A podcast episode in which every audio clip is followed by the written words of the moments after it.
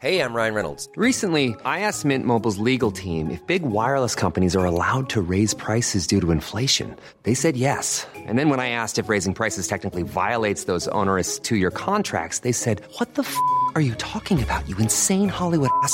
So to recap, we're cutting the price of Mint Unlimited from $30 a month to just $15 a month. Give it a try at mintmobile.com slash switch. $45 upfront for three months plus taxes and fees. Promo for new customers for limited time. Unlimited more than 40 gigabytes per month. Slows. Full terms at mintmobile.com.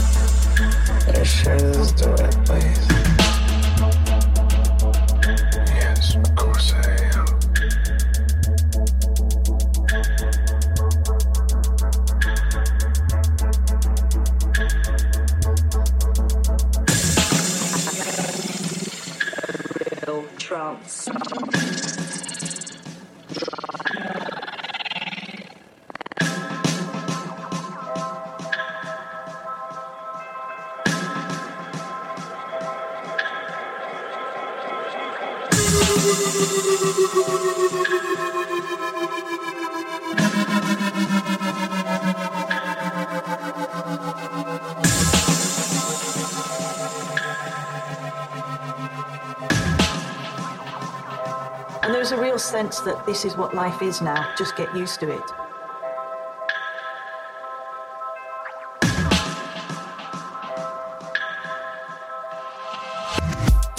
dimension that you got into that you went. I don't understand.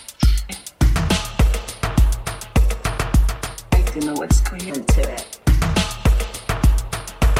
And I think it was that sort of